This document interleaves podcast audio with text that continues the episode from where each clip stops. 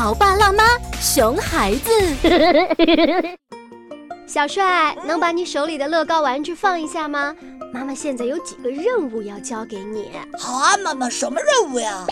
请给家里的狗狗先喂点狗粮，然后呢，把这个老花镜送给奶奶，再过来冰箱里拿一瓶牛奶给爷爷去，再从零钱袋里给我拿五块钱，我现在着急下楼买包盐。呃，给小狗喂吃的，然后拿牛奶。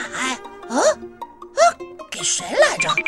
然后，然后陪妈妈买盐。呃，不对了，全乱了。有请九八八故事广播特邀嘉宾。或许你还不知道，这个日常生活中常见的场景，就是对孩子听觉记忆能力的再现和考验。听觉记忆力直接影响孩子未来的听课质量，听课质量的好坏与孩子学习成绩密切相关。有的孩子前面交代的东西听明白了，转个头就忘记了，在一定程度上也属于听觉记忆力不足的范畴。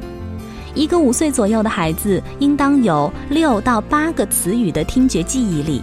如果孩子听觉记忆容量不足，家长应该足够重视。由中国科技大学终身实验室和故事广播共同打造的儿童学习习惯工具箱火热预售中。